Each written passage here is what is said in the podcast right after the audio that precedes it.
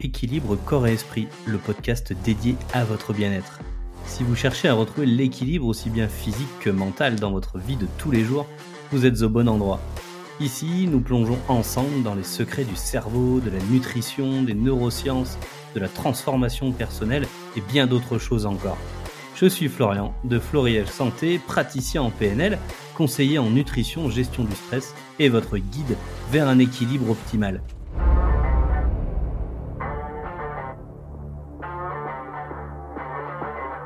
Êtes-vous prêt à transformer votre vie?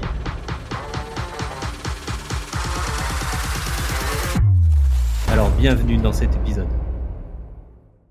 Bonjour à toi, bienvenue dans ce nouvel épisode où aujourd'hui on va parler principalement de stress. Le stress, vraiment apprendre qu'est-ce que c'est. Vous êtes nombreux finalement à pas vraiment, euh, si bien que ça, savoir ce que c'est que le stress.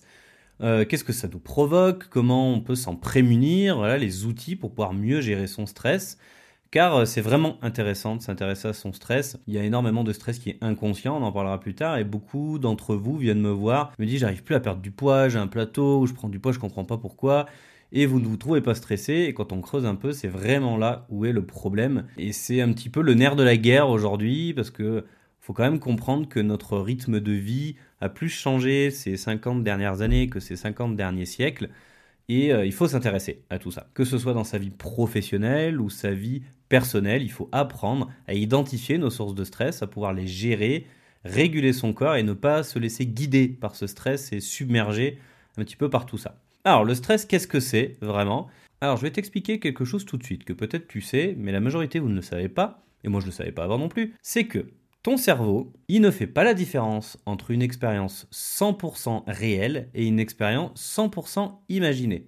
Par exemple, si jamais on te mettait des capteurs partout, que tu vis un accident de la route dans ta voiture, il y aurait euh, toutes tes zones de peur, de douleur, etc. qui vont s'allumer dans ton cerveau. Mais si tu es dans ton canapé, comme peut-être là maintenant à m'écouter, et qu'on te met des capteurs, et que tu imagines et visualises juste cet accident, et eh ben 95% ça va allumer les mêmes zones du cerveau que l'accident réel. Donc déjà, il y a cette première chose à savoir, c'est pour ça qu'on dit que le stress est subjectif, c'est que bah, que ce soit réel ou que tu l'imagines, ça peut potentiellement te provoquer les mêmes réactions physiologiques de stress dans ton corps. Il y a un autre truc intéressant à savoir au niveau de ton cerveau, c'est une zone qui s'appelle le système nerveux autonome. C'est celui qui bah, euh, s'occupe de gérer tout ce qui est fonction automatique et autonome de ton corps, le système immunitaire, la digestion, la respiration, la thermorégulation, enfin tout ça, où tu n'as pas besoin de réfléchir pour, euh, pour que ça fonctionne en fait. Il est divisé en deux parties. Il y a une partie qui s'appelle l'orthosympathique, qu'on va plutôt apparenter à l'accélérateur un peu dans une voiture, et l'autre côté qui est le parasympathique,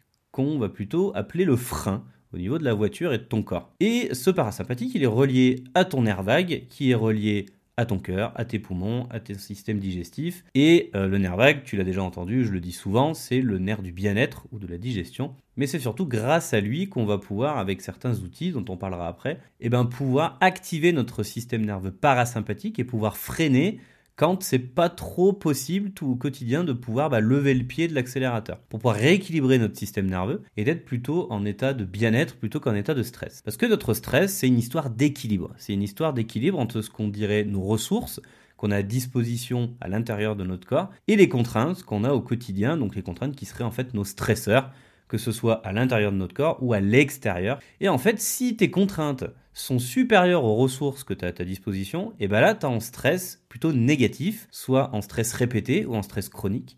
Si tes ressources sont égales à tes contraintes, là, tu es plutôt dans le bien-être, mais il faudrait pas un peu de mouche pour que tu rebascules d'un côté et que tu reviennes en stress négatif. Mais si tes ressources sont supérieures à tes contraintes, et bien là, tu es plutôt en stress positif, un stress que tu es en capacité de pouvoir gérer quelque chose qui soit est ponctuel ou répété, mais tu es en capacité de pouvoir le traiter. Mais souvent, comme je dis que c'est subjectif et suivant ce que tu peux penser, des fois on pense qu'on a les ressources nécessaires pour pouvoir gérer nos stress, alors que ce n'est pas du tout le cas.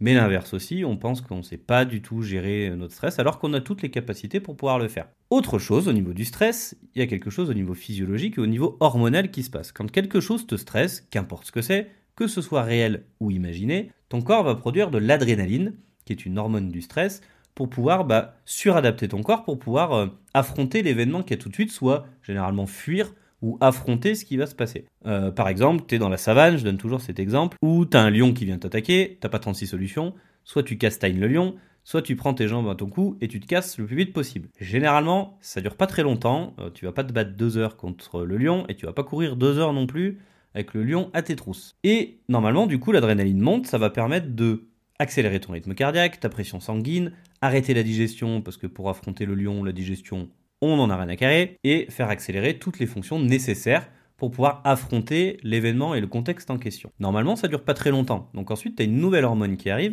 qui s'appelle le cortisol, qui est une hormone qui est là d'abord parce que ça fait monter la glycémie, donc ça peut apporter de l'énergie pour pouvoir euh, bah, l'utiliser dans les muscles pour affronter ou courir. Et surtout, ça va, quand l'adrénaline va redescendre, quand le stress va s'estomper, cette hormone, elle va te permettre de récupérer, régénérer de l'énergie. Elle est anti-inflammatoire à dose, euh, à dose normale et te permettre de récupérer, d'abaisser tout ce qui a été accéléré par l'adrénaline.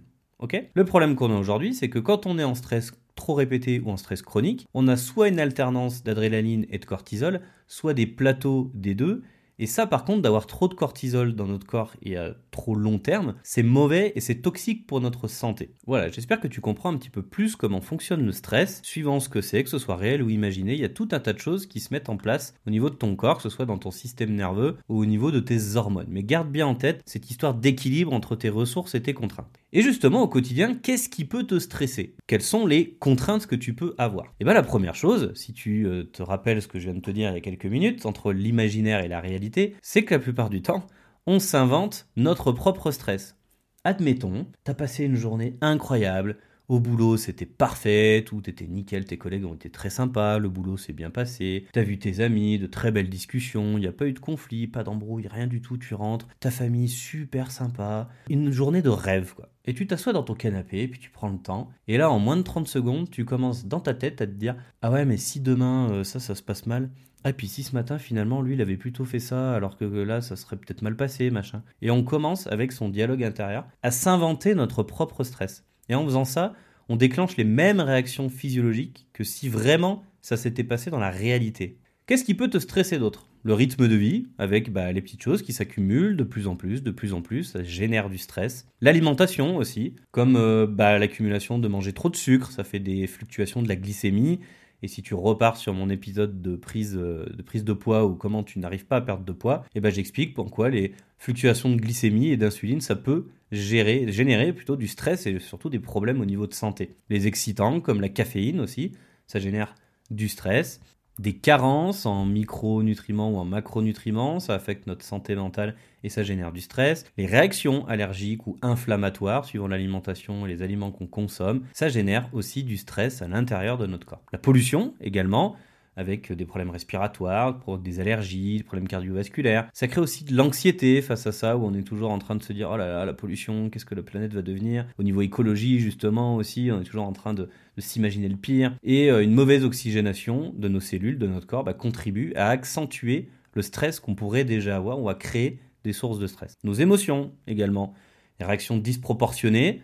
Euh, face euh, à quelque chose, à un contexte, bah, nous génèrent une émotion négative, disproportionnée, au niveau physiologique, à l'intérieur de ton corps, ça a les mêmes réactions. Les émotions négatives aussi, générées par les ruminations mentales que tu peux avoir plusieurs fois dans ta journée, principalement le soir quand tu vas te coucher par exemple. L'incapacité à réguler tes émotions également. Et puis les interactions sociales avec tout ce qui est conflit, les relations tendues avec les amis, les collègues. Tout ça, c'est des sources de stress. La charge mentale, une surcharge de travail, être submergé, se mettre la pression pour les résultats au niveau de, notre travail ou toute autre action, activité qu'on doit faire. Le manque de contrôle aussi, ça mène à de la peur et à du stress et à de l'impuissance. C'est une des formes des déclencheurs de peur, pardon, en plus de la peur physique. Et ensuite l'épuisement mental, et on comprend bien comment l'épuisement mental peut nous stresser. Trop de sport aussi peut te stresser, parce qu'il y aura une surcharge physique, tu n'as pas assez de temps de récupération au niveau de ton corps. Ça crée du stress oxydatif, parce que tu crées des radicaux libres, et les antioxydants que tu consommes ne suffisent pas pour pouvoir euh,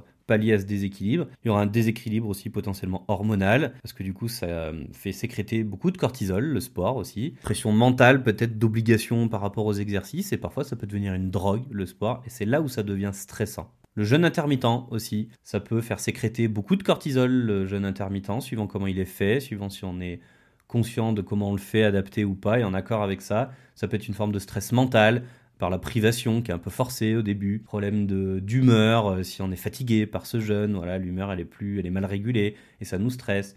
Le sommeil aussi, si on fait qu'un seul gros repas le soir, ça perturbe le sommeil et justement trop peu de sommeil génère un excès de cortisol et nous génère du stress. Et tout un tas d'autres choses, mais là je vous donner les principales, on va dire. Ensuite, l'impact du stress sur ton corps. Et eh bien principalement une prise de poids, parce qu'en fait, quand je vous expliquais dans l'épisode de prise de poids que les fluctuations de glycémie et donc d'insuline, qui est l'hormone du stockage et d'être en mode stockage et pas de déstockage, nous fait grossir, mais du coup, si on est toujours en train de sécréter du cortisol et que notre corps, il est toujours, comme j'ai dit, c'est une hormone hyperglycémiante, donc s'il est toujours en train de faire sécréter du sucre pour pouvoir utiliser de l'énergie pour affronter quelque chose que la plupart du temps, vous imaginez ou vos muscles n'ont pas besoin d'énergie pour euh, bah, affronter euh, le stress de votre patron qui vous saoule en face là, et bah du coup vous allez toujours être en mode de stocker, stocker du sucre, et donc c'est pour ça que vous prenez du poids en étant stressé, ou c'est aussi pour ça que vous n'arrivez pas à en perdre, et ça peut vous bloquer. Ensuite, l'impact au niveau du système nerveux central, vous allez avoir des difficultés de concentration, troubles de la mémoire, troubles du sommeil, comme je vous disais. Au niveau du système immunitaire aussi, le cortisol peut bah, supprimer l'activité du système immunitaire s'il est trop sécrété,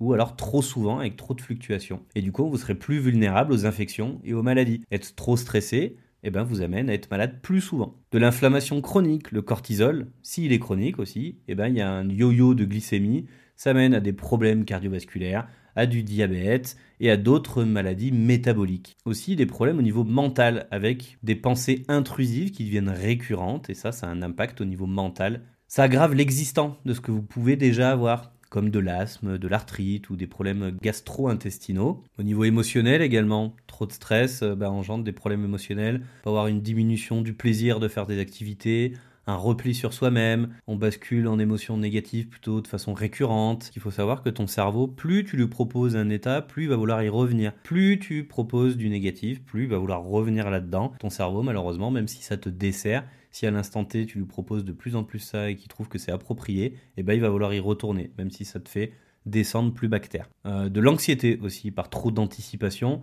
souvent négative, hein. de l'irritabilité, oui, le stress nous rend plus sensibles aux stimuli extérieurs, un peu comme la goutte d'eau qui fait déborder le vase, et aussi bah, au niveau dépression, avec un épuisement émotionnel, avec de l'isolement social, et qui est vraiment une maladie, la dépression, il ne faut pas la prendre à la légère. Et de fonctionner sur l'adrénaline tout le temps, eh ben, ça amène de l'épuisement au niveau de nos glandes surrénales, celles qui produisent l'adrénaline. Et même on peut avoir une tolérance à l'adrénaline comme la résistance à l'insuline. Du coup, on a une fatigue accrue, une diminution de la vigilance mentale, une altération de notre rythme cardiaque et de la pression artérielle et une perturbation du système immunitaire. Comment reconnaître les signes qui peuvent nous faire dire qu'on est stressé? Alors je vous ai fait une liste, c'est non exhaustif, hein. voilà, donc elle est à compléter, mais c'est les principales choses. Au niveau physique, les signes, il peut y avoir la tension musculaire, donc des douleurs, des maux de tête, la mâchoire serrée de façon régulière. Moi, c'est ce que j'avais, la mâchoire un peu serrée quand j'étais trop stressé. De la fatigue, avec euh, l'impression d'être constamment épuisé, manque d'énergie, la difficulté à se lever le matin de façon récurrente, des troubles du sommeil, avec euh, de l'insomnie, des réveils fréquents, un sommeil agité, des problèmes gastriques aussi, avec des maux d'estomac,